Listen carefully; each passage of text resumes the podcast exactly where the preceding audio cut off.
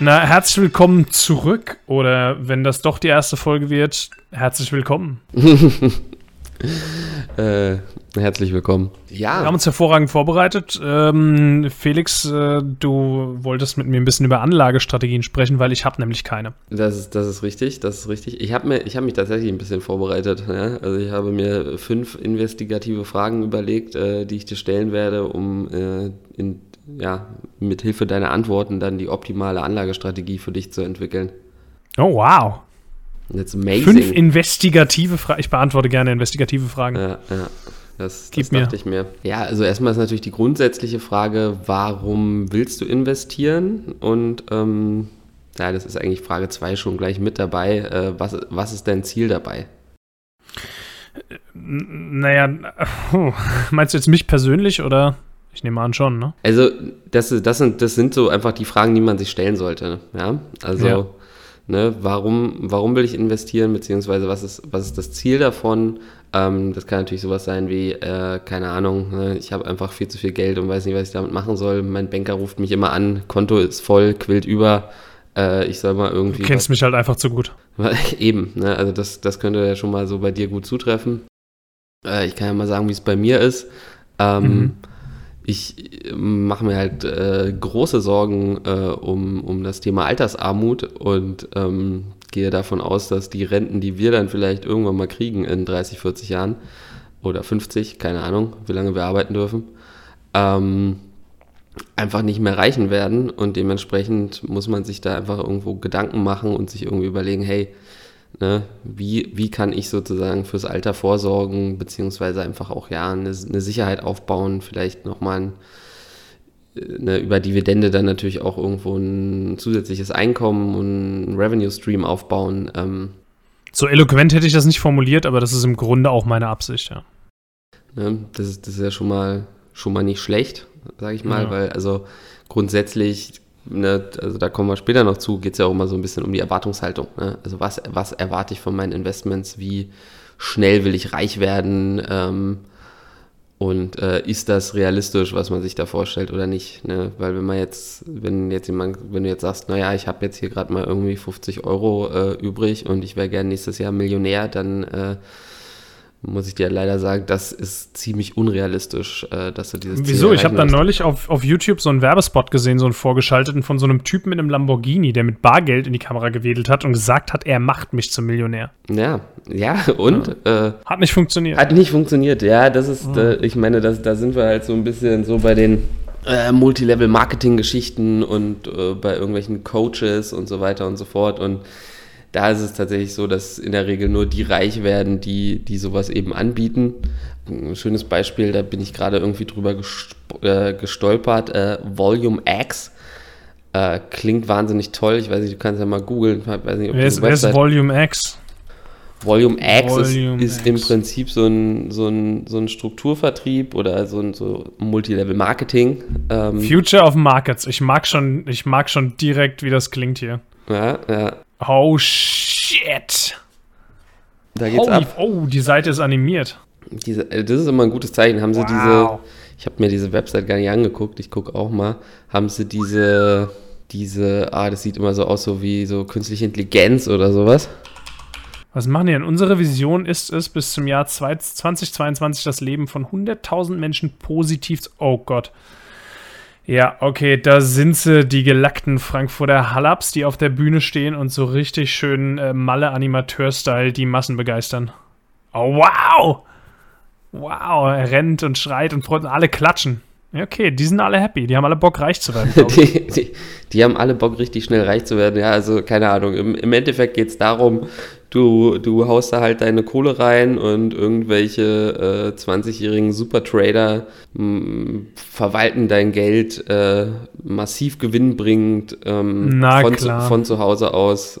Fun, Fun, Fact, das klappt in der Regel natürlich nicht. Also die haben wohl, ja.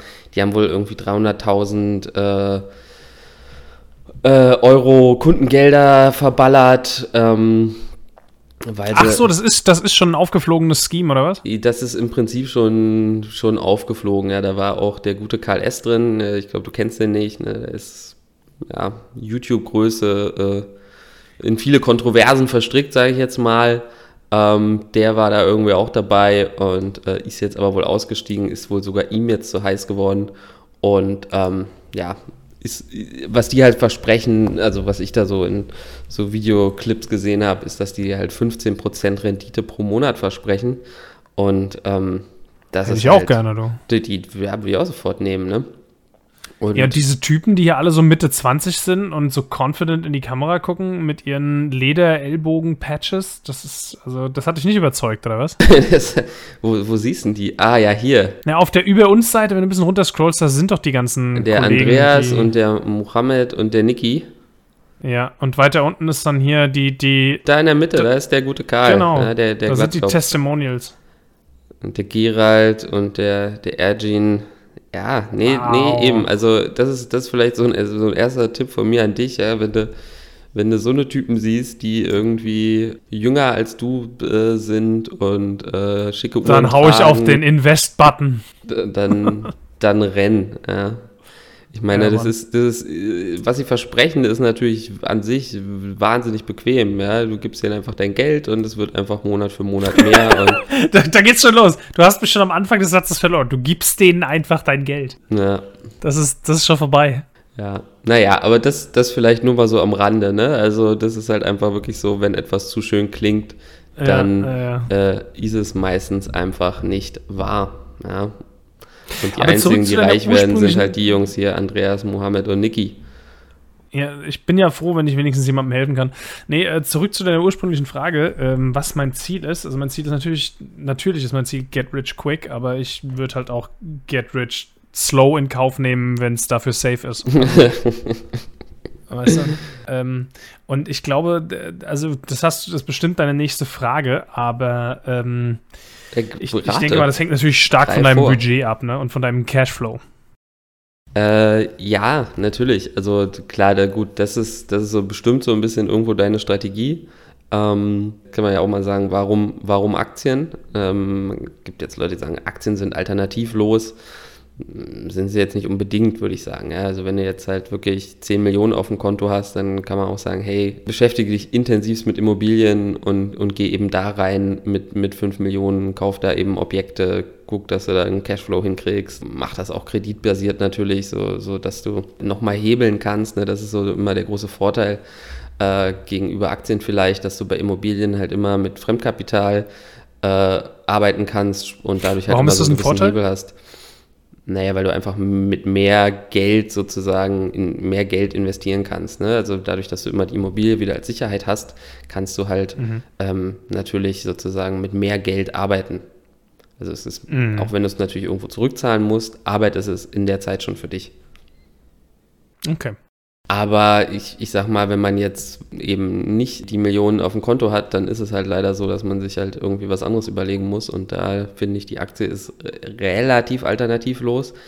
Ähm, du hast natürlich noch so Sachen, so wie P2P-Kredite, ähm, die aber halt auch extrem riskant sind und die man vielleicht so ein bisschen als Beimischung, so als Gamble machen kann. Ähm, du kannst natürlich auch irgendwo gucken, dass du dir irgendwo ein bisschen Gold irgendwo hinlegst.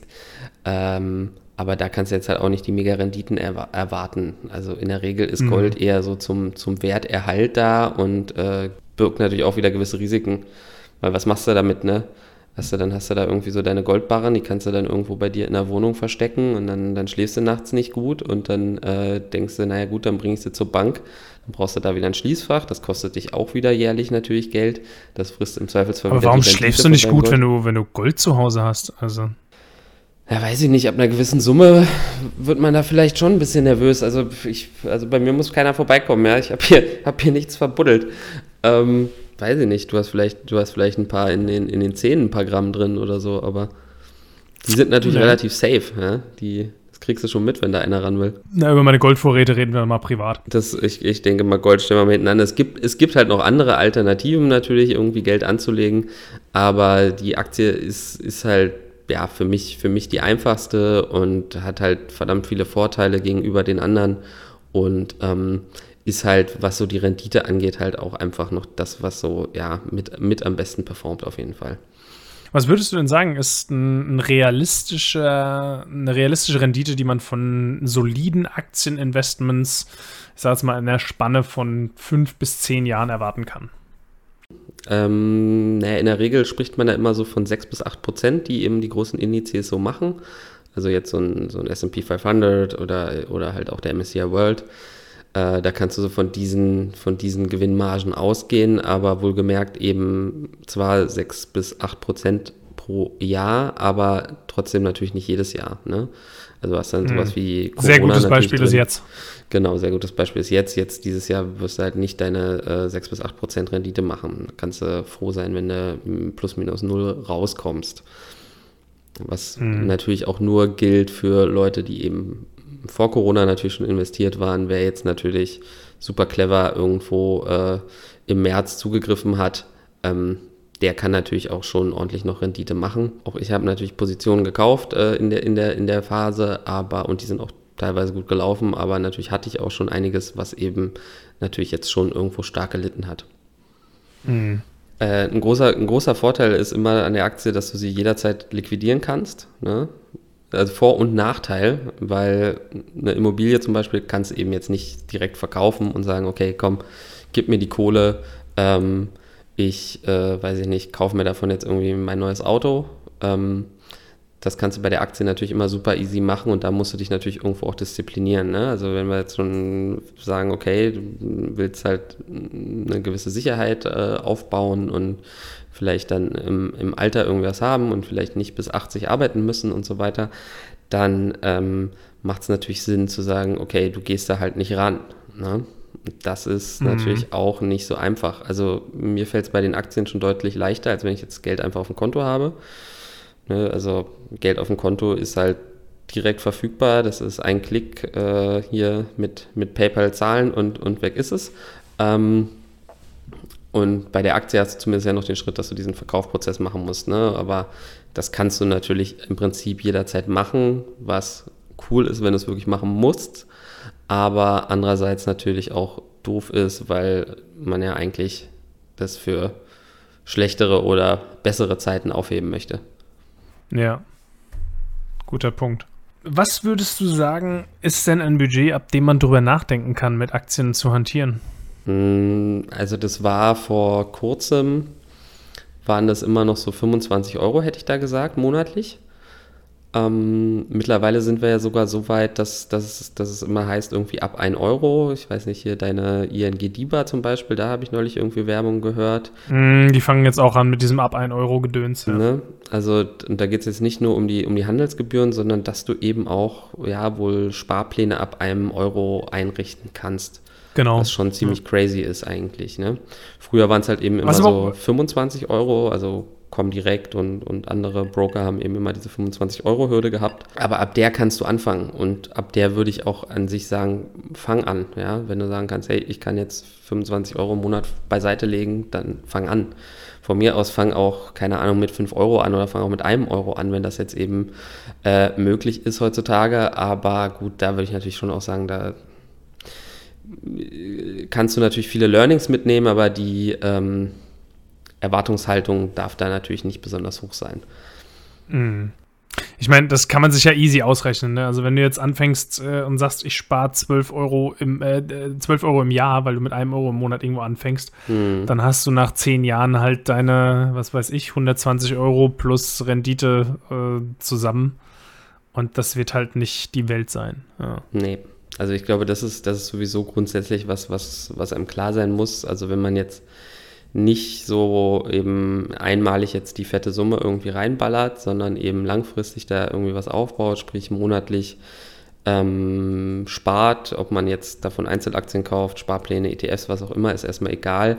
Aber wenn man das so ähm, Step by Step eben macht, muss einem trotzdem auch klar sein, dass da natürlich man auch einfach eine große Summe zusammenkriegen muss über die Zeit, damit da am Ende signifikant was bei rauskommt. Halt auch immer die Frage, was man sich für langfristige Ziele setzt. Ich meine, also was, was kriegst du später mal, wenn du Glück hast, an Rente? Ja, und äh, was, äh, wie viel erwartest du dann für dein Rentenalter noch zu brauchen? Wie viel brauchst du pro Jahr? Wie ist dein Lebensstandard? Wo wohnst du? Und lauter so Gedöns. Das sind halt alles Fragen, die man sich stellen sollte. Ja. ja. Eben, da, und da gibt es da gibt's ja auch super gute Rechner, ne? Also du kannst ja, kannst ja eintippen, ne, wie viel, wie viel Gehalt kriegst du, dann wird ungefähr pro, kannst du prognostizieren, wie viel Rente du ungefähr kriegen wirst. Und dann mhm. kannst du eben sagen, okay, meine Rentenlücke ist so und so groß und dann siehst du halt, okay, ich muss gucken, dass ich eben Summe X dann irgendwie doch irgendwo beiseite lege. Mhm. Also das ist, das ist das vielleicht so ein bisschen so die, die nächste Frage, wie, wie gut bist du im Sparen? Mhm. Ne? Also bist du in der Lage, Geld beiseite zu packen? Ich, also ich kenne auch Leute, die sparen von sich. Ne? Also die, die haben überhaupt keine Probleme damit. Das Geld wird einfach mehr auf dem Konto, weil sie einfach ja immer, immer weniger ausgeben, als irgendwo reinkommt. Und auch ja. im Prinzip einfach nur ein Konto haben und das wird dann halt mehr. Und wenn man dann eben mal irgendwas kaufen will, dann, dann kaufen sie sich halt irgendwas. Ne? Das ist bei meinem Bruder tatsächlich so gelaufen. Der hat äh, einfach nie groß Geld ausgegeben und äh, hat nach, ich glaube, sechs oder sieben Jahren Arbeitsleben dann und jetzt nicht irgendwie hochbezahlter Finanz- oder Juristenjob oder sonst irgendwas, sondern einfach nach, nach sechs bis sieben Jahren normalem Arbeitsleben hat er genug Geld gehabt, um sich einen Kredit für ein Haus zu holen, den er jetzt wahrscheinlich innerhalb von zehn Jahren abbezahlen kann, bis zwölf. Das ist crazy. Ähm, äh, und mit zu 0,6% Zinsen. Mhm. Mhm. Naja, gut, ich meine, jetzt kriegst du, glaube ich, sogar mittlerweile fast sogar noch ein bisschen niedriger, aber ist schon gut auf jeden Fall. Abgesehen davon, äh, er ist halt auch, es war halt in Norddeutschland, ne, in der Region, wo die Häuser halt irgendwie, ich sag jetzt mal, ähm, ein Drittel kosten von dem, was sie jetzt so im Rhein-Main-Gebiet kosten oder sowas. Ja. Mhm. Ähm, nichtsdestotrotz, er ist alleine, weißt du, und äh, halt einfach nur, wenn man, wenn man Frugalist Lifestyle lebt. Ja, eben, ne? Genau, das meine ich, ne? Es ist halt einfach so eine Typfrage, wenn du, wenn du eh da irgendwie keine Probleme hast, ne, dass sich das irgendwo ansammelt, dann schon mal Thumbs up, aber ähm, bei den meisten Leuten ist es natürlich nicht so. Ne? Also die meisten ja, und Leute. Zu der Kategorie gehöre ich. Also ich kann das definitiv nicht. Ich muss mich zwingen. Ich, ich gehöre da auch nicht dazu. Ne? Also ich habe eigentlich auch immer so gelebt, ne? das Geld, was reinkommt, wird ausgegeben. Ähm, ja. Im schlimmsten Fall auch mal ein bisschen mehr. Ähm, und da muss man sich einfach irgendwo ein bisschen disziplinieren. Und ähm, was da halt hilft, ist natürlich eine, so eine äh, mehrere Kontenstruktur, Klassisches mhm. Beispiel ist, du hast halt drei Konten, ne? ein Konto, um eben, da, da läuft dein ganzes Geld rein und da bleibt sozusagen auch der Fixkostenanteil drauf, ne? also alles, was du so an Miete und, und Lebensunterhalt, Lebensmittel etc. halt äh, pro Monat brauchst, bleibt da drauf. Das, was darüber hinaus ist, äh, schöpfst du ab und teilst das dann nochmal in zwei Teile auf, einmal für Spaß sozusagen, ne? also für äh, Reisen oder irgendwelche ähm, Konsumgüter, Handys, Autos, tralala und, und das dritte eben dann zum Investieren. Mhm. Und ähm, ja, da ist natürlich immer und so du meinst Frage, so, ein ganz normales, ganz normales Sparkonto, meinst du, sollte da nicht mehr dazugehören, dass man sagt, so ich habe jetzt irgendwie noch so ein, so ein Extrakonto oder ein Rücklagenkonto, Tagesgeld, was auch immer, ja? Ja, ich meine, man, es kommt natürlich immer so auf die, auf die Situation an. Ne? Also wenn du jetzt irgendwie Schüler, Student bist, brauchst du jetzt nicht irgendwie unbedingt krasse Rücklagen. Ähm, wenn du natürlich jetzt äh, eine Familie hast und Kinder hast und, und du hast ein Auto, du hast eine Waschmaschine, ne, alles so eine Sachen, die jederzeit kaputt gehen können, ähm, dein Job ist vielleicht auch nicht hundertprozentig safe, was, was ja normal ist in der heutigen Zeit, was ist schon noch sicher, mhm. ähm, dann solltest du schon natürlich für, für Rücklagen sorgen. Ne? Da sagt man in der Regel halt so drei bis sechs Monate sollte man sozusagen immer immer beiseite haben, wo ich da natürlich aber auch sage, hey, ne, wenn du wirklich die sechs Monate hast und ähm, es bietet sich dir irgendwo eine super Gelegenheit, weil ähm, Aktie XY ist jetzt gerade total gecrashed, aber du bist da an sich total von überzeugt, dann kannst du da natürlich irgendwo auch mal ein bisschen an rangehen und sagen, okay, ich nehme jetzt davon drei Monate weg, investiere die und äh, baue das dann wieder auf. Ne? Also das, das, Ganze kann man auch mal so ein bisschen flexibel halten. Also ich bin jetzt kein Fan davon, das immer so super äh, streng zu halten. Ne? Also zum Beispiel auch, wenn du jetzt deinen Sparplan eingerichtet hast, dann musst du den auch nicht zehn Jahre lang so laufen lassen. Du kannst da natürlich auch mal irgendwie was verändern. Das ist auch völlig in Ordnung, sollte man auch. Ja? Mhm. Weil du machst andere Erfahrungen und, und stellst dann irgendwie fest, okay, ähm, keine Ahnung, jetzt in den, in den, in den DAX-ETF zu investieren, war jetzt vielleicht nicht die beste Entscheidung. Weil er ja. einfach kein, kein, äh, kein Renditebringer ist, der DAX. Ne? Ist natürlich. Ist das so? Oder war das jetzt ein random Beispiel? Nee, nee, nee, nee, nee, nee, das ist so. Also der DAX performt traditionell immer relativ schlecht. Ich meine, du hast halt mh, große Unternehmen drin, die relativ gesättigt sind, natürlich auch was das Wachstum angeht. Ähm, ja. Dann kommt natürlich irgendwie mal so was Neues rein, wie so die Wirecard, das ist natürlich super gut gelaufen. ähm, jetzt kommt HelloFresh rein, keine Ahnung, ja, das könnte so ähnlich laufen, aber du hast da ja in dem Sinne keinen keine, keine Wachstumsstories wait, wait, Warte, warte, warte. HelloFresh kommt in den DAX? Ein kurzer Hinweis an der Stelle. Diese Folge wurde am 3. November aufgenommen und in der Zwischenzeit hat sich herausgestellt, dass äh, Delivery Hero in den DAX aufgenommen wurde und nicht HelloFresh. So, weiter geht's. Ja, ich glaube, HelloFresh ist, ist Anwärter für, für, Seriously? Äh, für, für Wirecard. Hm. Wie ist das denn passiert? Naja, die sind halt jetzt äh, durch Corona eben auch äh, massiv im Kurs explodiert und ähm, naja, ne, muss ja gucken, dass du die 30 größten Unternehmen da drin hast. Ich habe ich hab das Konzept noch nie ausprobiert. Das, das, ist, das ist eins der 30 größten Unternehmen oder eins der, sagen wir, eins der 50. Nee, 30. Im DAX sind nur 30. Ähm, ja, keine Ahnung. Heftig. Ja, okay. Also es ist auf jeden Fall einer der Kandidaten. Es gab, wurde, wurde noch irgendein anderes Unternehmen genannt, fällt mir jetzt gerade nicht ein, aber ist ja auch wurscht. Ähm, ja. Also so gesehen, ja, ist jetzt so ein DAX-ETF vielleicht nicht die beste Entscheidung. Ne? Du hast da den Home-Bias mhm. natürlich drin, was so ein traditioneller Anlagefehler ist, einfach, dass du eben sagst, hey, ich investiere halt in das, was ich kenne und du bist Deutscher, also investierst du in den DAX und sagst dir auch, Mensch, hier, guck mal, da habe ich eine Daimler, da habe ich eine BMW, da habe ich eine Allianz, äh, da habe ich eine Bayer, da habe ich einen Siemens. Ähm, ja, schön. Gratuliere. Ja, ich muss gestehen, dass es ein Fehler gut. ist, den ich gemacht habe, tatsächlich. Ich habe mir einen DAX-ETF gekauft. Ja, ist ja völlig normal. Ich habe auch einen DAX-ETF gekauft. So macht man das halt. Ja? Das ist, ist, ist völlig normal. Ja? Ist, auch, ist ja auch in Ordnung. Ähm, aber eventuell kommt man dann irgendwann an den Punkt, wo man sagt, hey, okay, jetzt reicht's. Ich habe meinen auch nicht verkauft. Ich habe den auch noch. Ist auch in Ordnung. Ne? Mhm. So ein bisschen Homebias ist ja auch okay. Es ist ja auch ähm, erstmal so ein bisschen reinzukommen, ja auch ein, völlig akzeptabel, wenn man sagt, hey, ich mache erstmal irgendwie das, was ich kenne. Aber man darf sich halt nicht nur darauf beschränken. Am Ende hast du irgendwie einen DAX-ETF und dann kaufst du bei Einzelaktien eben auch noch irgendwie äh, eine VW, eine Allianz und äh, weiß ich nicht was. Ähm, dann hast du eigentlich ein, ein krasses Klumpenrisiko, weil du eigentlich, eigentlich nur aus einem, aus einem Markt was hast und dann eben auch so Sachen doppelt hast. Ne, mhm. Weil wenn du eben eine Volkswagen kaufst, dann hast du deinen Volkswagen so und hast du natürlich in deinem DAX-ETF auch. Und dann hast du noch ein MSCI World, da hast du sie auch noch mal drin. Ne? Mhm. Also diese Doppelungen äh, sind auch noch mal so ein bisschen gefahren. Aber wir wollen jetzt nicht so sehr über, über, über Fehler sprechen. Da können wir auch gerne noch mal eine Episode zu machen. Was sind so die klassischen Fehler und ähm, welche davon haben wir gemacht und ähm, welche sollte man im Bestfall vermeiden. Aber gut, ich meine, ein bisschen grundsätzlich ist es halt auch einfach so, weil wir an dem Punkt waren, ne, mit den 25 Euro, ab denen man eben anfangen kann, dass es einfach auch so Sinn macht, anzufangen. Weil ja. es ist, du kannst dir noch so viele YouTube-Videos angucken, du kannst äh, Bücher lesen, du kannst irgendwie mit Demokontos Konten traden, aber es ist einfach was so, so, sofort was anderes, wenn du, wenn du eben echtes Geld drin hast weiß nicht, man kennt es man kennt's vom Pokern vielleicht, wenn du mal irgendwie gepokert hast.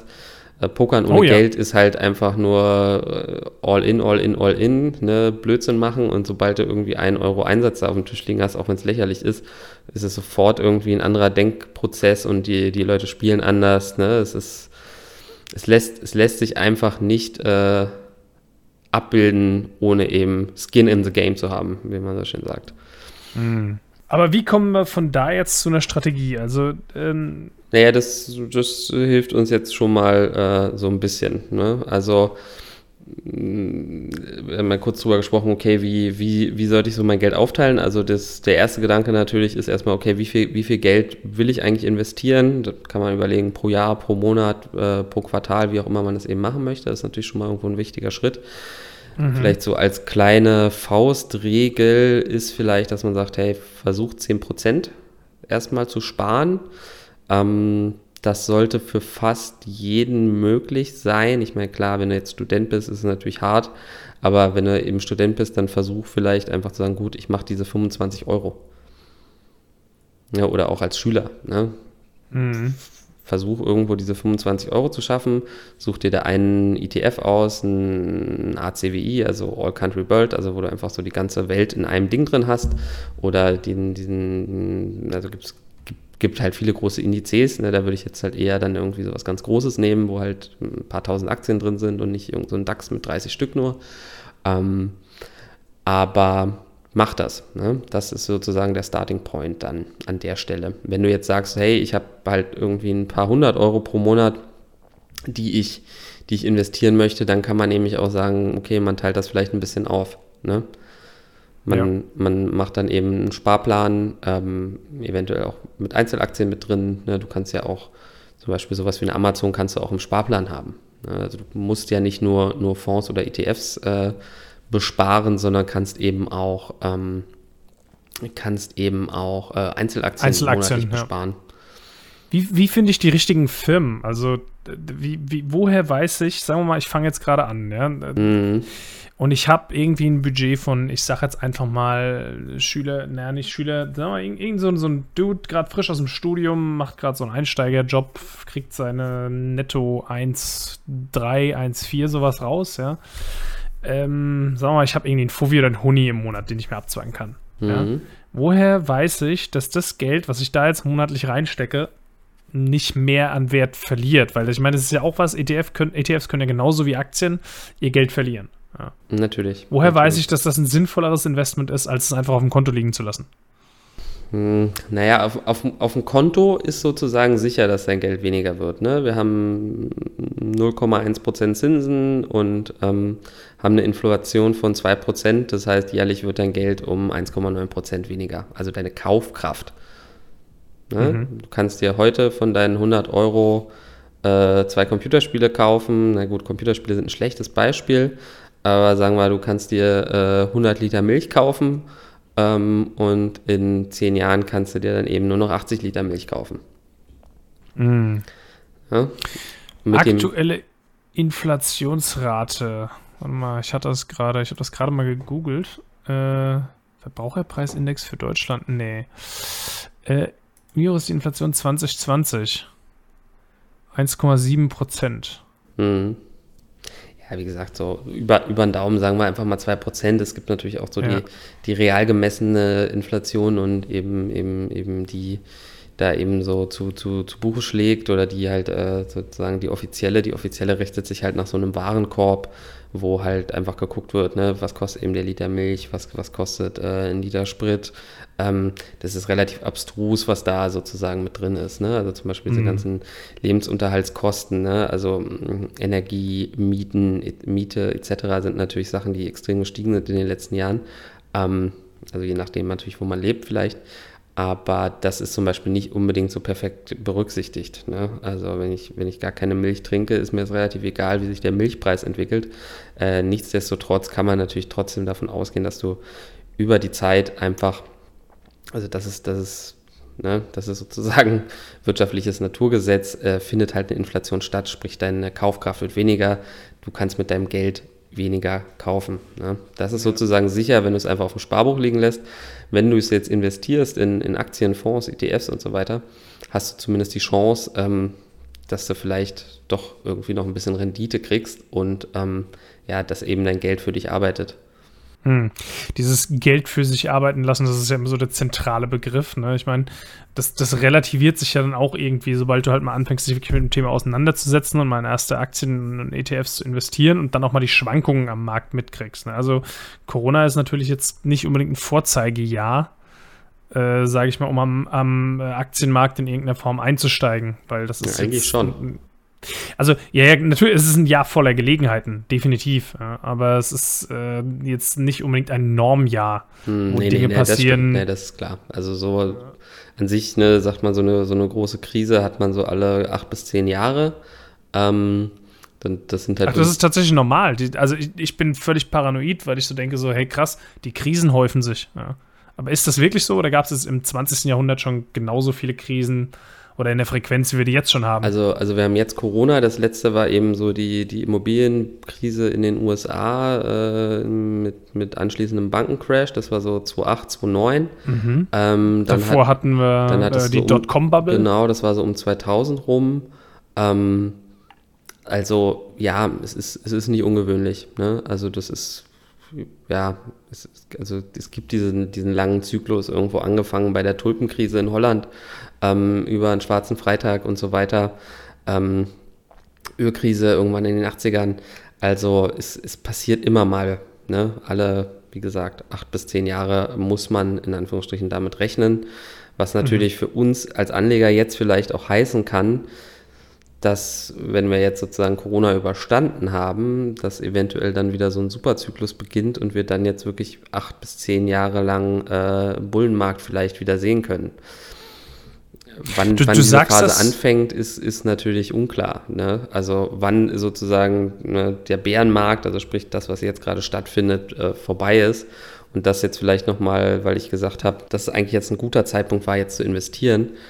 Ähm, ist richtig, aber jetzt ist sozusagen die, die spannende Phase. Ne? Also wenn du jetzt im März irgendwas gekauft hast, dann ist alles irgendwie hochgegangen. Ne? Da konntest du ja gar nicht mhm. daneben greifen.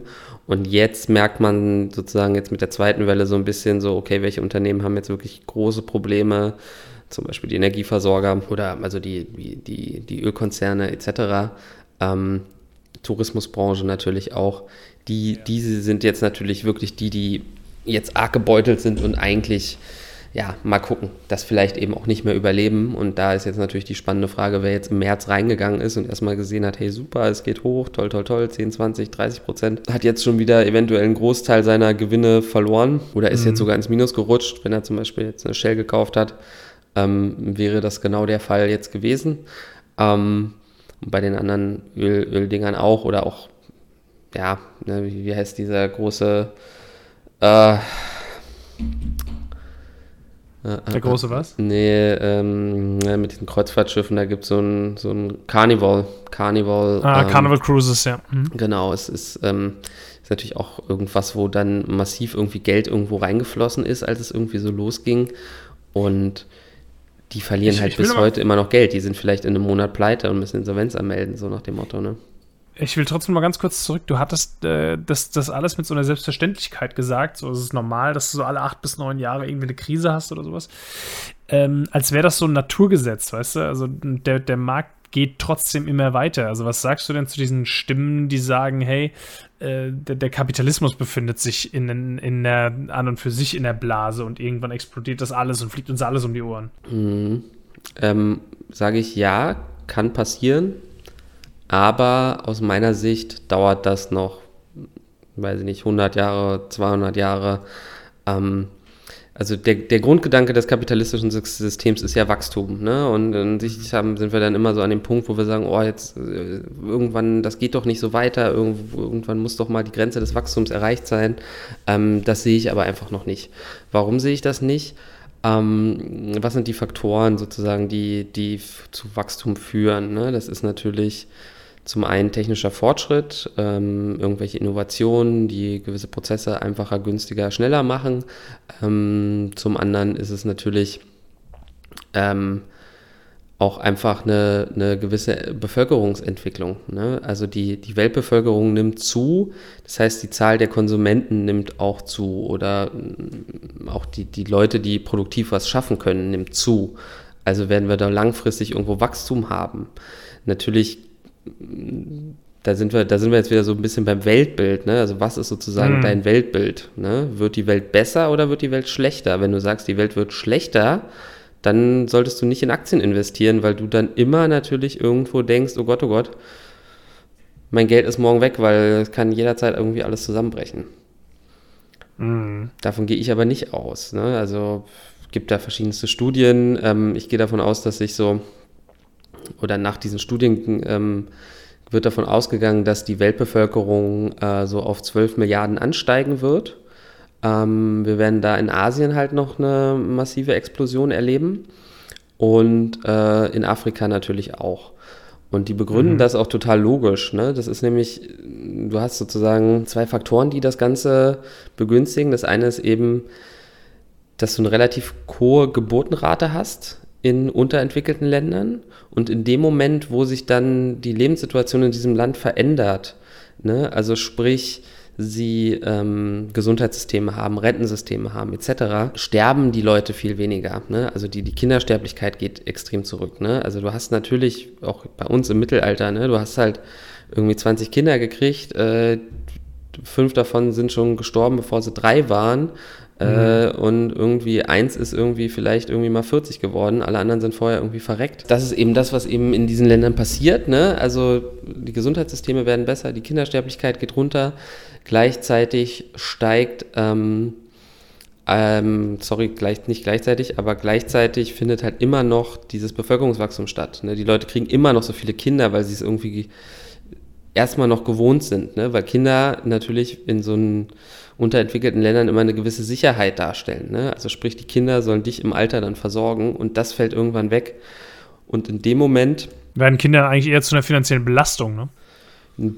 jein, jein. Ja, natürlich. Ne? Es geht dann natürlich los, dass man die Kinder zur Schule schickt und so weiter und so weiter. Aber als finanzielle Belastung würde ich es eher nicht ansehen. Man versucht dann eher dahin überzugehen, dass man eben weniger Kinder hat und denen dann eben versucht, eben ein, ein, tolles Leben zu ermöglichen, weil man selber nicht mehr darauf angewiesen ist, auf diese Kinder. Ja?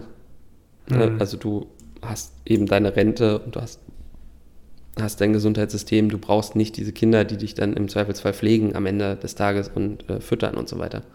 Ja. Mhm. Aber ja, wie gesagt, an dem Punkt sind wir halt aus meiner Sicht noch nicht. Ne? Also ich, ich gehe davon aus, dass Afrika und Asien eben schon noch massiv wachsen werden. Natürlich in Europa wird das nicht stattfinden. Und diese, allein diese Masse an Leuten ähm, wird, ja, ist, ist sozusagen ein unumstößlicher Faktor, dass wir eben noch weiter Wirtschaftswachstum haben werden und das eben die nächsten 50, 60, 70, 80, 90, 100 Jahre. Eher 200 wahrscheinlich. Ne? Also ist immer so hart gesagt, ne? aber wenn, wenn, wenn Leute mal so sagen, äh, oh, das, äh, das kann auch nicht ewig so weitergehen, dann sage ich halt immer, na, Leute, wir haben doch noch Afrika. Ne? Also wir haben doch in Anführungsstrichen, ja, ist, ich weiß, es klingt assi, aber es ist halt in ja. Anführungsstrichen halt ein Kontinent, der immer noch äh, unterentwickelt ist und Asien ist natürlich auch bei weitem noch nicht auf, an, auf dem Level, wo wir jetzt sind. Ne? Und langfristig gesehen glaube ich einfach schon, dass die Welt besser wird. Ne? Es gibt natürlich immer mal Regionen, wo es vielleicht auch mal schlechter wird. Ja. Ja. Aber, aber auf, aufs Gesamte gesehen wird es besser und dementsprechend ist es natürlich auch wichtig, dass du gesamt investierst. Ne? Es kann durchaus sein, natürlich, dass es irgendwie in Deutschland irgendwie auch mal schlechter läuft, irgendwie 10, 20 Jahre lang. Kann durchaus sein. Ähm, mhm. Dafür läuft es dann eben in anderen Teilen des, der, der Welt besser, weil die dann eben irgendwo cleverer sind, innovativer sind. Ähm, und was ist deine Einschätzung? Mit sich rumschleppen. Ja. Was ist deine Einschätzung zu Amerika? Wird das kriegen die die Kurve oder meinst du, die, die haben jetzt irgendwie quasi den Zenit des Imperialismus erreicht und äh, machen jetzt quasi so ein Kaiser Nero fackelt das Schiff ab Move und das war's mit äh, der westlichen Weltmacht und Russland oder China übernimmt das Ruder oder? Ah, Okay, das ist äh, okay, das ist natürlich auch schon wieder so ein Thema, das ist natürlich auch schon wieder völlig das ist halt alles Wir sind schon wieder hier bei 40 Minuten, das ist Wahnsinn. Ähm, ja, du, wir, wir, können das auch lassen, das ist natürlich ganz, auch wieder Spekulation. Ganz kurz vielleicht, ja. ganz kurz vielleicht ähm, viele, viele amerikanische Unternehmen sind globale Unternehmen, ne? Ein Amazon, ein Google, ein Apple, das sind, ja. das sind globale Unternehmen und ähm, die werden natürlich auch irgendwo äh, weiter existieren. Ähm, Dadurch, dass du natürlich so einen relativ brutalen Kapitalismus in den USA hast, hast du dadurch natürlich auch gewisse Wettbewerbsvorteile, ne, dass du eben Leute schnell entlassen kannst, du kannst relativ schnell Unternehmen gründen und auch wieder platt machen und so weiter und so weiter. Ähm, also das ist schlimm eigentlich, dass du, dass das Vorteile sind aus mancher Sicht, ne? dass du Möglichkeiten hast, die eigentlich schlecht für die Leute sind. Ja, klar. Aber zum, zum, Nachteil für, für diejenigen, auf deren Rücken das, das Geld gemacht du, wird, quasi. Ich bin, da, ich bin da auch überhaupt kein Fan davon und ich bin auch der Meinung, mhm. dass sich so ein Land wie die USA es sich durchaus mal versuchen sollte, mal ein vernünftiges Gesundheitssystem zu leisten. Ähm, ja. Das ist, ist halt es ist halt, äh, ja, wie sagt man, eine Individualdemokratie. Ja? Also das Individuum ist halt eben sehr frei und auch sehr eigenverantwortlich. Ähm, und da bleiben natürlich auch viele auf der Strecke. Aber ja. ich, ich glaube schon, dass, dass China natürlich ein immer wichtigerer Player irgendwo wird und wir die durchaus auch nicht unterschätzen dürfen. Ich glaube aber, dass das politische System in China auch so eine gewisse Reglementierung des Ganzen darstellt, was eben Innovationen angeht und so weiter. Ne? Du hast halt schon immer noch so ein Korsett von außen, was eben einfach dieses politische Korsett, was eben gewisse Vorgaben macht und eben nicht unbedingt so das äh, eigenständige, innovative Denken fördert. Ähm, trotzdem, klar, wird China immer wichtiger und äh, auch, auch, auch Europa und, und die USA ähm, leiden natürlich in Anführungsstrichen auch irgendwo darunter. Mhm. Nur um das mal mit einem Satz zu also ich glaube nicht, dass die äh, USA am Ende sind. Mhm. Auch egal, wer da jetzt Präsident wird. Ja. Na gut, dann kommen wir doch mal wieder zurück zum Thema Anlagestrategien. Genau. Ähm, okay, wir haben schon mal dein, dein, dein Ziel und dein. Äh, wie sieht es mit deiner Risikobereitschaft aus? ähm, ganz ehrlich, äh, ich, die ist nicht hoch. Also, mh, solches, die war mal höher. Ich bin mittlerweile natürlich auch älter geworden und vernünftiger geworden, weißt du, und sage mir mittlerweile so, okay, erstmal ist es essentiell, dass Geld auf die Seite geschafft wird. Und wenn ich da einen gewissen Betrag auf der Seite habe, wenn ich eben diese drei bis sechs Monatsgehälter auf der Seite habe, dann sage ich, okay, jetzt kann ich alles, was darüber rausgeht, so langsam aber sicher investieren. Ja. Mhm. Und an dem Punkt bin ich jetzt so gerade, dass ich halt angefangen habe, mir ein Portfolio aufzubauen und ähm, Risikobereitschaft wächst mit wachsendem mit wachsenden Rücklagen. Ja, das ist natürlich etwas, worüber man sich immer im Klaren sein muss, dass du eben halt auch mal 50 Prozent verlieren kannst. Ja, mhm. Da kommt halt die nächste Krise in acht bis zehn Jahren und es ist halt wieder ein Black Swan. Das spricht, du kannst es halt nicht äh, ähm, erahnen. Die Grundbedingung der Krise ist einfach, dass man sie nicht kommen sieht und dass keiner sie kommen sieht, weil sonst alles, was man kommen sieht oder befürchtet, wird in den Markt ist eingepreist. Ne? Ja, ja. Ist, ist, ist in Anführungsstrichen kein Problem oder kann zumindest nicht so ein so ein Hardcore-Crash von 30, 40, 50 Prozent verursachen. Ne? Und das ist ja. halt irgendwo etwas, was dir immer klar sein muss, wenn du in Aktien investiert. Die Hälfte deines Geldes kann morgen weg sein. Ne? Das ist, ist halt einfach. Also so. in Anführungsstrichen, aber auch teilweise nur vorübergehend. Ne? Ich meine, wenn man jetzt sieht. Also, das Geld ist erst weg, wenn du den Verlust realisiert hast. Das ist klar. Wenn du, wenn du, wenn du halt jetzt vor Corona nicht in irgendwelchen High-Risk-Unternehmen investiert warst, die durch genau so eine Krise eben halt einfach mal ausgelöscht wurden, dann ist dein Geld jetzt Beispiel, immer noch ja. da wahrscheinlich, ist halt aber weniger wert. Und wenn du geduldig bist, kann es aber vielleicht irgendwann wieder den ursprünglichen Wert erreichen. Also was, ja, eben, also das ist genau, ne? Also ich hatte, ich hatte natürlich dann auch so, als, als Corona losging, haben mich, haben mich die Leute auch gefragt, so von wegen, na, Felix, wie geht's denn deinen Aktien? Ne? Vielleicht auch so ein bisschen suffisant, du weißt ja, wie der Deutsche ist. ja? ja. Neid und Missgunst sind ja immer stark ausgeprägt. Ähm, mhm. Und da habe ich gesagt, du, äh, meinen Aktien geht's gut. Ne? Es sind immer noch genauso viele wie äh, vor Corona, beziehungsweise sind jetzt noch ein paar neue dazugekommen, also alles prima.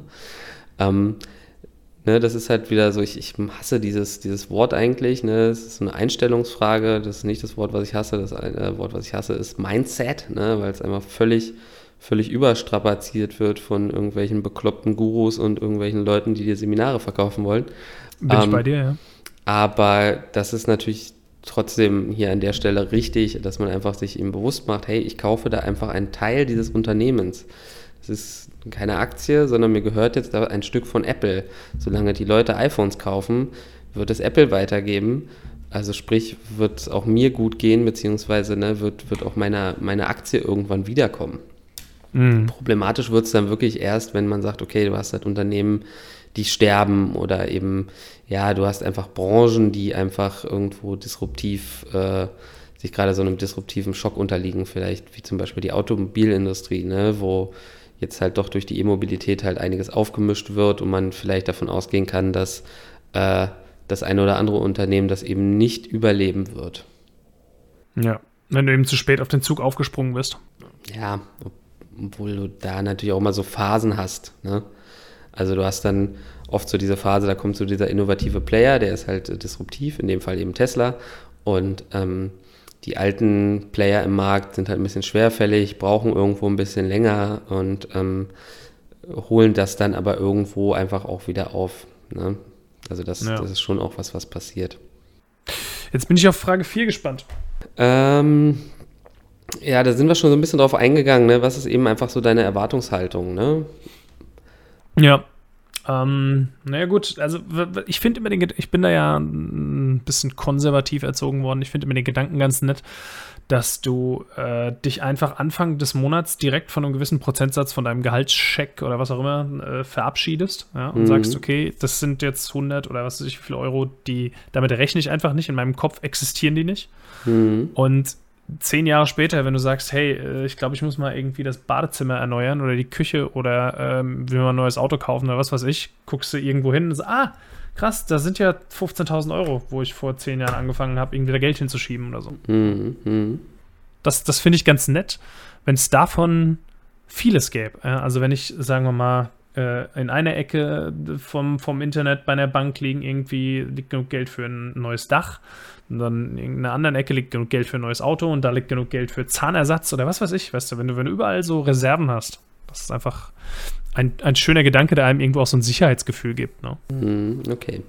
Ja gut, also ich plane jetzt nicht irgendwann. Da bist, du, da bist du ja wirklich noch relativ bescheiden, weil ja sozusagen die, die meisten verfolgen natürlich immer so das Ziel äh, Privatier, ja, Frührente. Du, glaub mir, da würde ich mich nicht wehren, aber ich glaube, da, dann würde ich an dubiosen Hebelprodukten nicht vorbeikommen. Mhm. Da sind ja, wir mal realistisch. Ich meine, ja, das, da was verdient so, der Durchschnittsdeutsche. Da gibt es so einen schönen Satz, äh, ähm, äh, der Mensch äh, überschätzt, äh, was er kurzfristig erreichen kann und unterschätzt, was er langfristig erreichen kann. Mhm. Ähm, und dann, ja, jetzt können wir hier wirklich Phrasen droppen ohne Ende. Ähm, dann hast du natürlich einen Albert Einstein, der sagt, äh, der Zinseszinseffekt ist, ist das achte Weltwunder. Ne? Also der, der simple Effekt, dass man einfach ja, Geld äh, investiert, was dann eben verzinst wird, sprich über Dividende. Ähm, und diese Dividende wird dann eben wieder reinvestiert und das kumuliert sich dann einfach. Ne? Und desto länger dein Anlagehorizont ist, desto krasser haut das dann halt auch rein. Ne? Also sozusagen hinten wird. Wir alle haben Fett. Futurama gesehen. Ne? Ich kann mich jetzt an die Folge nicht erinnern, aber äh, wird wohl. Sechste so Folge, erste Staffel. Ach Fry so, mit seinem Bankkonto, Konto, äh, wo er irgendwie zwei Cent drauf Dollar hatte. drauf waren. Ja, ja, oder, ja. oder 49 Cent und dann sind es 4,2 Milliarden oder sowas. Ja, genau. Äh, ich weiß nicht, du kannst ja mal, mal einen Zinseszinsrechner aufmachen. Äh, das kann ich gerne machen. Das war es einfach kurz mal. Mhm.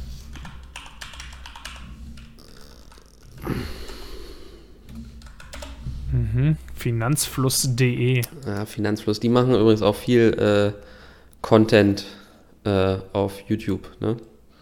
Also ganz, okay. ganz ich, bekannt und auch, ja. Ich mache mal gerade äh, Anfangskapital oder 1000 Euro. Also völlig, ja.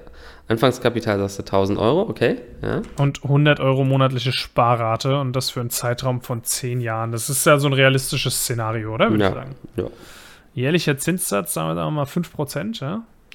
Ja, komm, dann und sind wir mal, sagen wir mal 6% schaffen wir schon. So, sind wir mal gütig und Ausstellungsintervall mache ich jährlich? Ja. Let's go. So, dann sind das, habe ich insgesamt 13.000 Euro eingezahlt über den Zeitraum und 4.608 Euro wurden mir bis dahin geschenkt. Das ist jetzt das klingt natürlich jetzt erstmal viel, ne? aber es ist jetzt auch die Frage, inwieweit das dann wirklich so eine realistische Inflation abhängt bis dahin. Ja. Hm. Äh, klingt viel, äh, okay, cool. Also ich, ich 4.600 Euro geschenkt nehme ich gerne. Ich, ich, ich finde es immer relativ ernüchternd eigentlich zu sagen, wenn ich sage, boah, ich verzichte so lange auf dieses Geld und dann, dann kriege ich da irgendwie nur so wenig raus. Ja?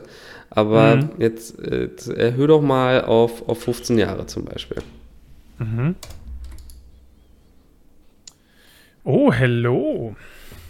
Ja, da habe ich schon deutlich mehr äh, geschenkt bekommen. Genau, ne? Und das ist halt echt so mit, mit jedem, mit, mit, mit jedem Jahr, was du, was du eben dazu packst, äh, äh, wird es besser. Ne? Also wenn wir jetzt mal sagen, 20 Jahre, was eigentlich für ja, die meisten, äh, sage ich mal, die so hier auf YouTube unterwegs sind und so weiter, ähm, natürlich ein realistischer Anlagehorizont ist und selbst wenn du eben 50 bist, kannst du trotzdem, hast du trotzdem noch einen Anlagehorizont von 20 Jahren.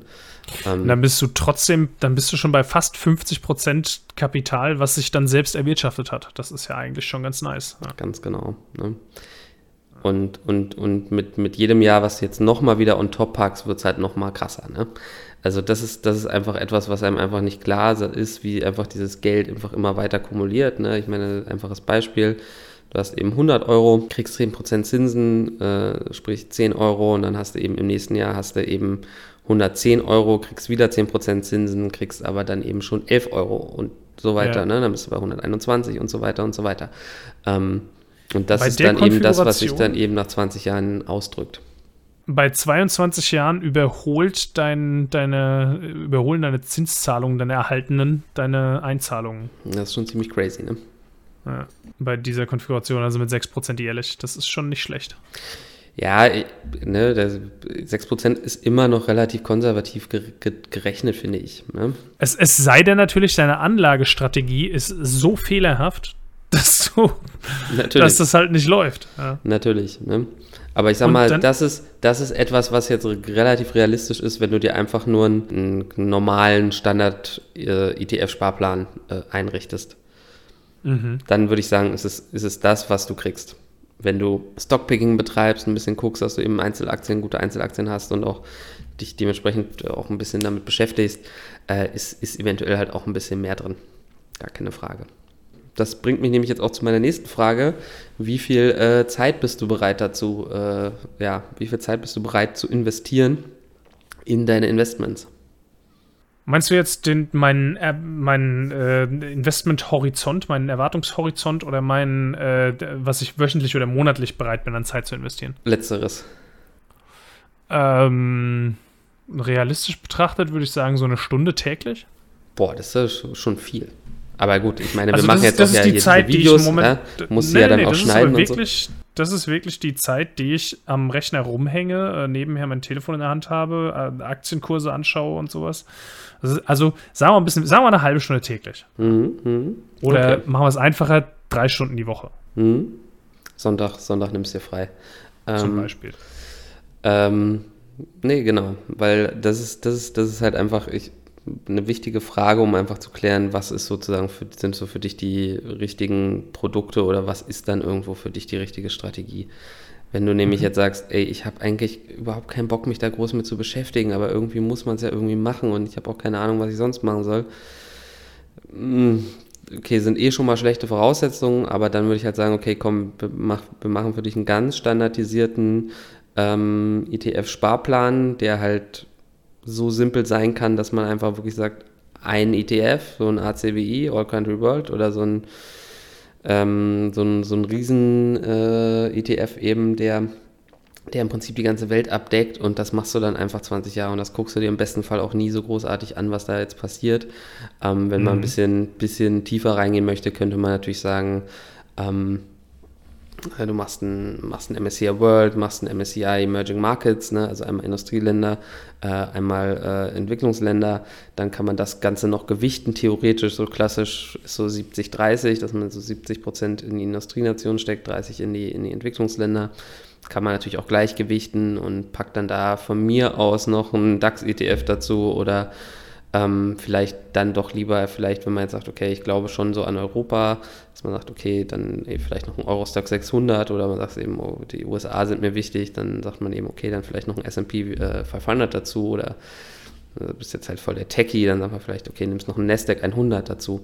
Aber ja, dann würde ich wirklich immer sagen, keep it simple.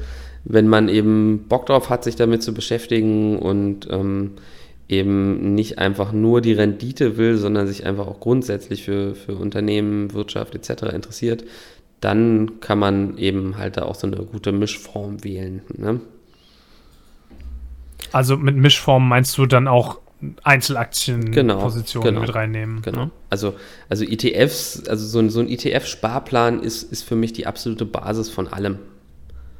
Den mhm. sollte jeder erstmal irgendwie haben und ne, also der eben sich mit der, mit der Geldanlage beschäftigt und sollte den dann halt auch mal erstmal irgendwie ein, zwei Jahre irgendwie laufen lassen, ähm, um da auch ein bisschen zu sehen, okay, wie, wie verändern sich so die Prozente und so weiter und so weiter.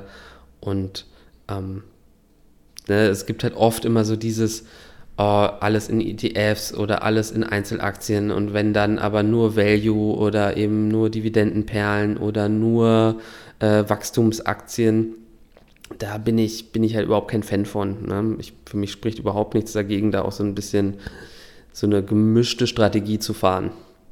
Ne, es gibt dann wieder Leute, die würden dann sagen, okay, das ist keine Strategie, weil das ist einfach so ein Gemischtwarenladen am Ende des Tages. Ähm, aber ähm, ich denke, man kann das auch sehr gut in der, in der Strategie abbilden.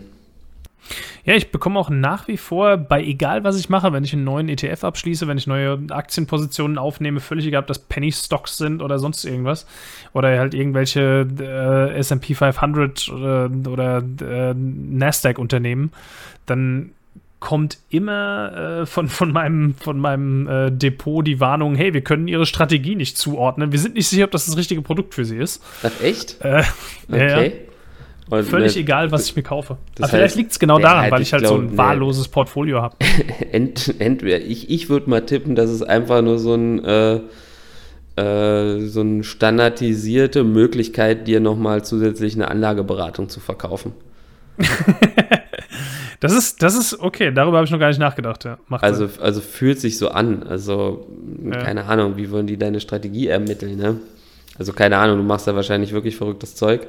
Ähm, also, ich, ich, ich irgendwann schicke ich dir mal einfach einen Screenshot von meinem Portfolio und ich sag dir, du wirst einfach hart Facepalm. Also, mhm.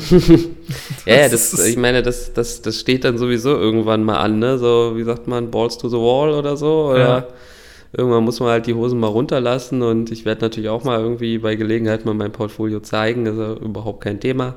Äh, das Entscheidende ist natürlich immer, dass man selber damit irgendwie zufrieden ist. Und ja, hinter klar. jeder Aktie steht irgendwo eine Story und von außen betrachtet gibt es dann oft eben auch natürlich den, der sagt, hä, wieso hast du das, wieso hast du jenes, verkauf das und so, ne? Und dann sagt man auch vielleicht einfach, hey du, das ist meine erste Aktie gewesen, ne?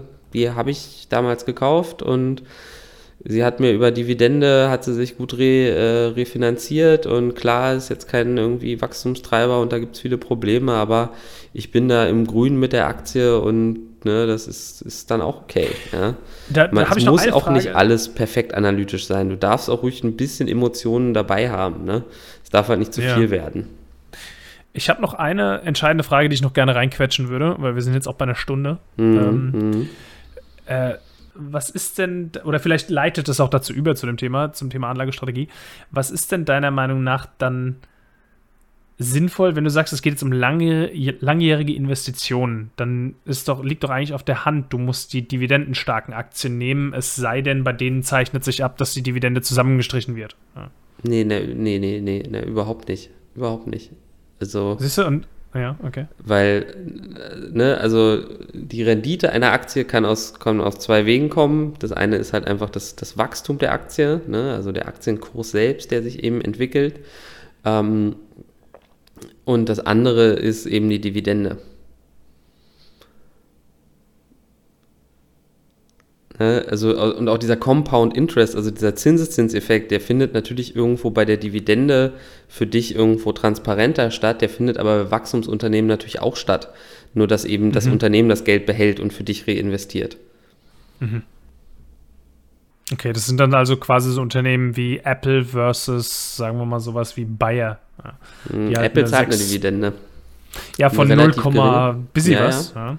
Ja. Ja, aber auch das. Sowas wie Bayer zwar eine 6% ja, Dividende ja, hat, aber der, das Unternehmen halt einfach gerade katastrophal schlecht dasteht. Eben, also das ist, das ist halt auch etwas, was diese, diese, diese Prozente bei dieser Dividende sind, sind wirklich so unaussagekräftig im Endeffekt. Ne? Äh, kleines Beispiel, ne? Microsoft zahlt äh, roundabout, oh Gott, ich will jetzt nicht lügen, ähm, google das mal, was, was mhm. zahlen die im Jahr? Äh, 1,35. 1,35, ne? Genau. Mhm. Wenn du, wenn du jetzt aber die vor vier Jahren gekauft hättest, irgendwie für irgendwie 50 äh, Euro, oder Dollar, dann kriegst du jetzt eben nicht deine 1,35 Prozent, sondern dann krieg, bist du eben auch bei 4, 5 Prozent Dividende auf deinen Einstandskurs. Das ist richtig, ja.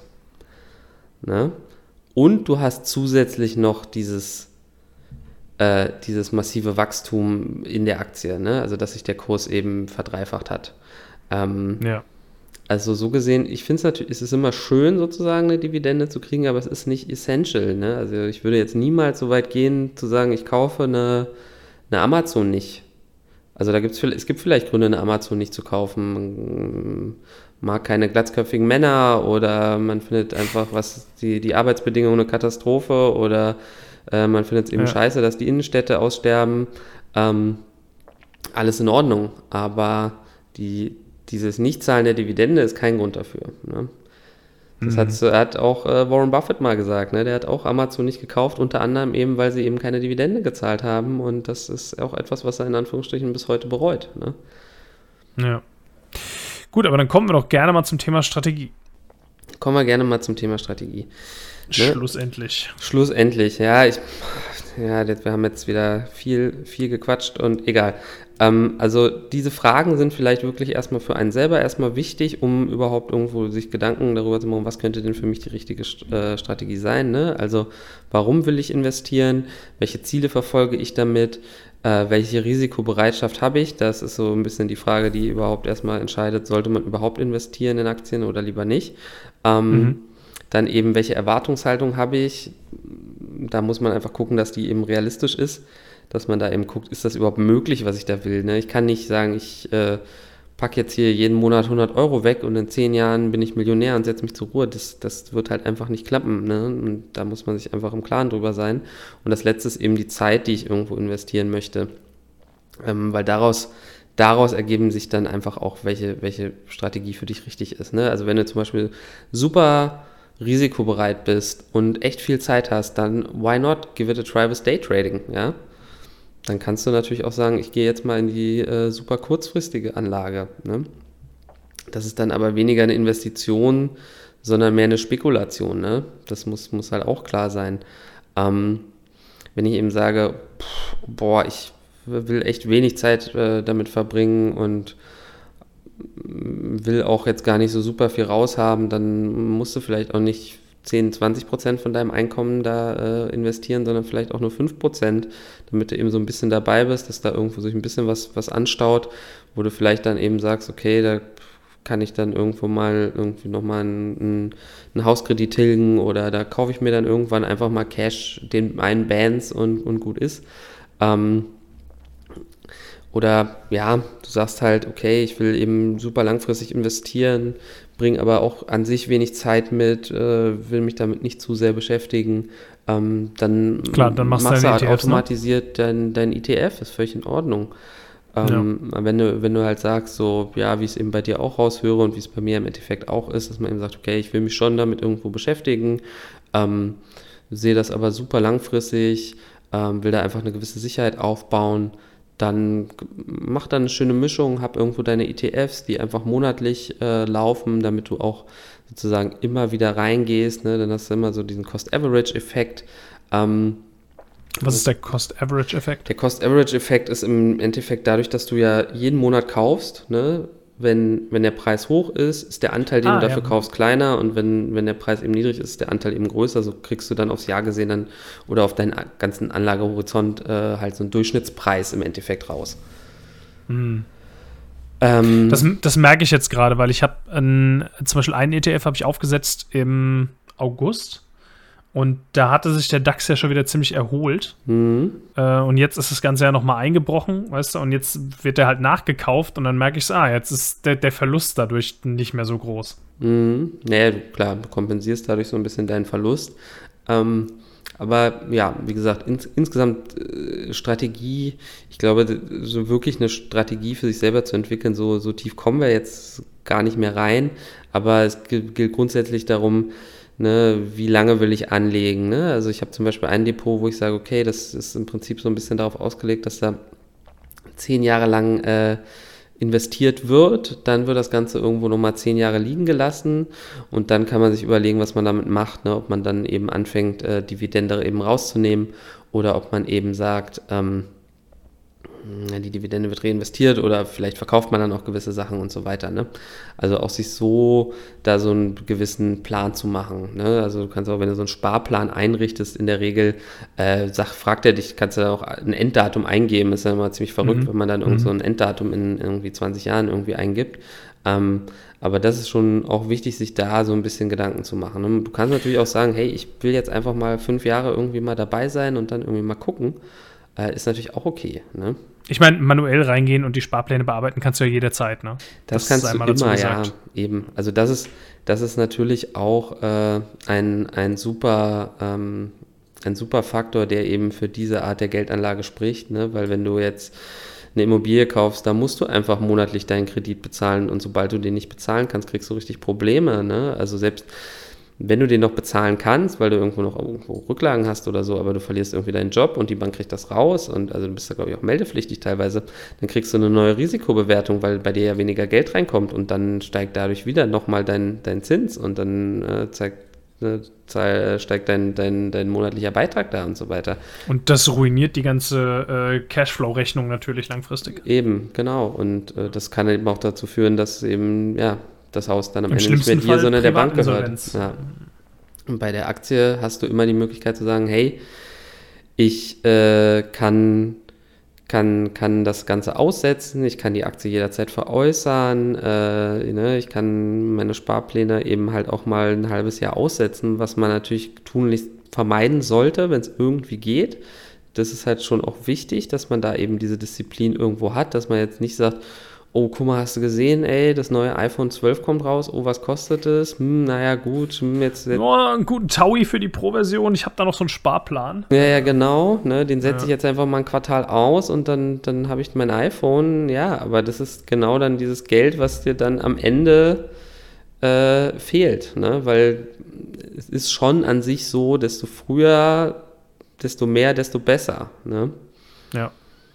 Also wenn du jetzt so heute auf einen Schlag 10.000 investierst, wirst du wahrscheinlich ein ähnliches Ergebnis kriegen, als wenn du jetzt über die nächsten 10 Jahre 20.000 investierst. Das ist jetzt nur so ganz pauschal gesagt, ne? Aber das ist, das ist halt einfach wichtig, ne? dass man diesen Faktor Zeit da irgendwie drin hat. Und vielleicht nochmal so was zum, zum, zum Risiko, weil du ja auch gesagt hast, naja, desto größer jetzt hier meine Rücklagen sind, ähm, desto mehr bin ich jetzt auch bereit zu investieren. Ähm, es ist irgendwann ein komisches Gefühl, wenn jetzt dein Portfolio irgendwie ein halbes Prozent runtergeht und dann sind einfach mal irgendwie 1500 ja. Euro weg. Ja, ja, ja. Das ist, das ist ein komisches Gefühl, wenn du dann nur auf diese gesamte Summe guckst und denkst so, boah, ey, das ist ja echt irgendwo viel, ne? Ja, also kann ich mal kurz halb offen drüber sprechen. Also mein Portfolio ist jetzt gerade so irgendwo im, ich sage jetzt mal einfach im vierstelligen Bereich. Mhm. Ähm, und da passiert das ja auch sekündlich, dass du dann irgendwie 10, 20 Euro Schwankungen hast, ja, oder von morgens bis abends können es auch einfach mal 100 Euro sein. Und du sagst so, oh, 100 Euro weniger. Oder abends, oh krass, 100 Euro mehr. Da musst du dich auch erstmal dran gewöhnen, zu sagen, okay, einfach ignorieren. Ja, mhm. ja, ja, genau. Also ich, ich, ich hatte auch mit meinem ersten, ersten Depot oder mit meinem ersten ETF-Sparplan äh, hatte ich das halt auch, dass der auf 10% irgendwie hoch war insgesamt. Und dann lief es halt irgendwie schlecht und dann war er eben irgendwie runter auf 4 irgendwann. Ne? Und es war auch nicht viel Geld, sodass das dann natürlich, also dass eben dann diese 4% war dann einfach natürlich auch nicht dolle, was dann da irgendwie stand. Und dann denkt man natürlich irgendwie schon, hm, ja, scheiße. Und irgendwie, hm, keine Ahnung, zwei, drei Monate später steht das Ganze dann wieder irgendwie bei 14%. Ne, und das ja. vielleicht jetzt auch so ein bisschen so ein Tipp an, an die, die jetzt gerade halt investiert sind, ne? also jetzt so im März reingegangen sind, Trade Republic, hey, yeah, geil, Trading hier mit dem Handy. Schön, schön, äh, während ich auf dem E-Bike sitze, äh, irgendwie einen Podcast hören und dann rein in die Wasserstoffaktien. ähm, guckt euch, guckt euch, guckt euch natürlich an, was ihr da gekauft habt. Ne? Wenn es scheiße ist äh, und ihr da nicht hintersteht, dann, dann raus damit. Ähm, dann muss man auch mal vielleicht einen Verlust in Kauf nehmen. Wenn ihr aber weiterhin an die Unternehmen glaubt, ähm, dann behaltet die und, und behaltet die Nerven und äh, zur Not, wenn, wenn euch das, was jetzt gerade im Moment halt so passiert, halt irgendwie fertig macht, dann guckt halt einfach nicht mehr rein. ja, mm. dann sagt halt jetzt, okay, ne, ich Trade Republic zum Beispiel, super, kannst du einfach die App auf dem Handy löschen. Ähm, hast du da schon mal so eine kleine Zugangshürde aufgebaut. Ähm, aber das ist einfach irgendwo wichtig, dass, so, dass man sich darüber einfach im Klaren ist. Ne? Und, und das vielleicht nochmal, um diesen Bogen zu spannen, so auch ein bisschen zum Anfang, dass man einfach ja, sich selber sozusagen sein Weltbild äh, klar machen muss. Ne? Also wie sehe ich die Entwicklung der Welt und wie ähm, investiere ich dann eben auch irgendwo danach. Weil wenn das sozusagen zusammenpasst, dann wirst du auch immer ruhig bleiben. Ne? Ja. Also wenn du jetzt zum Beispiel sagst, ich bin jetzt hier voll der Krisenprophet, dann, naja, dann kauf halt Rüstungsunternehmen und äh, alles, was irgendwie mit Wasser zu tun hat oder so, oder natürlich Ressourcen zu tun hat oder so, ne? wenn du so davon ausgehst, dass irgendwie alles bergab geht. Ne? Ist jetzt nichts, was ich empfehlen würde, was ich auch niemals machen würde. Aber ja, also vielleicht das nochmal abschließend, äh, weil eine mhm. Stunde zwölf. Ähm, mhm. Dass man sich natürlich auch da ein bisschen Gedanken machen sollte, wo sind sozusagen die Grenzen des Investierens. Ne? Also wo möchte ich nicht rein investieren. Ja. Ich würde sagen, das ist ein schönes Schlusswort. Ja. Belassen wir es mal dabei. Ich, ich hoffe, der ein oder andere kann hier was mitnehmen. Ich konnte auf jeden Fall was mitnehmen. Soll ich, soll ich noch Kaltgetränke-Werbung machen? Hast du ein Kaltgetränk am Start, für das du Werbung machen möchtest? Ja, äh, wie immer, wie immer. Äh, heute gibt es bei mir eine, wo ist die Kamera? Da ist die Kamera. Eine wunderschöne Mio-Mate, äh, Mio-Mio-Mate mit äh, Banane. Ja? Ah, das ist interessant. Zwei von den Buchstaben habe ich in meinem Brandname auch drin. Bei mir gab es unter anderem eine Vio-Schorle. Ah, okay. Naja, du mhm. wieder ein bisschen gesünder unterwegs, aber gut, ich habe hier immerhin auch Banane drin, also ein paar Vitamine habe ich heute auch gekriegt. Vielleicht, äh, wir hatten noch im, im, im letzten dieses Air-Up. Ist tatsächlich. Aber haben wir heute auch wieder Investmentprodukt ah, des Tages? Ja, wir kommen, wir kommen nicht zum Schluss. Das, das ist wirklich jetzt das Was allerletzte. Das ist wirklich, es, es, ist auch wirklich das allerletzte. Also dieses Erb habe ich ja erzählt, ne? Da hast du irgendeinen so komischen Aroma-Plastikring in deiner Plastikflasche. Genau, du denkst, du trinkst Cola, obwohl es Wasser ist. Du trinkst Wasser, und, aber eigentlich ist es Cola und tatsächlich ist es Höhle der Löwen und tatsächlich ist da auch irgendwie der Frank Thelen irgendwie mit dabei und ähm, tats tatsächlich ist es natürlich äh, laut äh, User-Berichten, was ich so gesehen habe, ziemlich scheiße. Völlige Grütze, genau das habe ich mir gedacht. Der Geschmack ist halt, musst es dir so vorstellen, als ob du irgendwie ein Glas Wasser eine Scheibe Zitrone reinmachst. Weil mal gucken, das, das nächste Scam-Product, wie gesagt, wir hatten ja Volume X hier heute mit drin. Ne? Also das Ey, ist, Volume X, beste. Investiert, Leute. Das ist definitiv etwas, wo man die Finger von lassen sollte, aus unserer Sicht. Wir haben gar keinen ja. Disclaimer gehabt heute. Ja? Leute, die jünger sind als ihr und besser angezogen, rennt. Das war. so in dem Sinne. Äh, kleiner Disclaimer wieder noch, ne? Alles natürlich ja. nur eigene private Meinung, äh, kann alles komplett falsch sein. Wenn er, wenn er blind das macht, was wir euch sagen, dann seid ihr wahrscheinlich verloren. Ähm, please don't. Aber please don't. Und if, äh, wenn doch, ja, dann beschwert euch wenigstens nicht. Also, genau. in dem Sinne, Bis bye dann. bye. Macht's gut.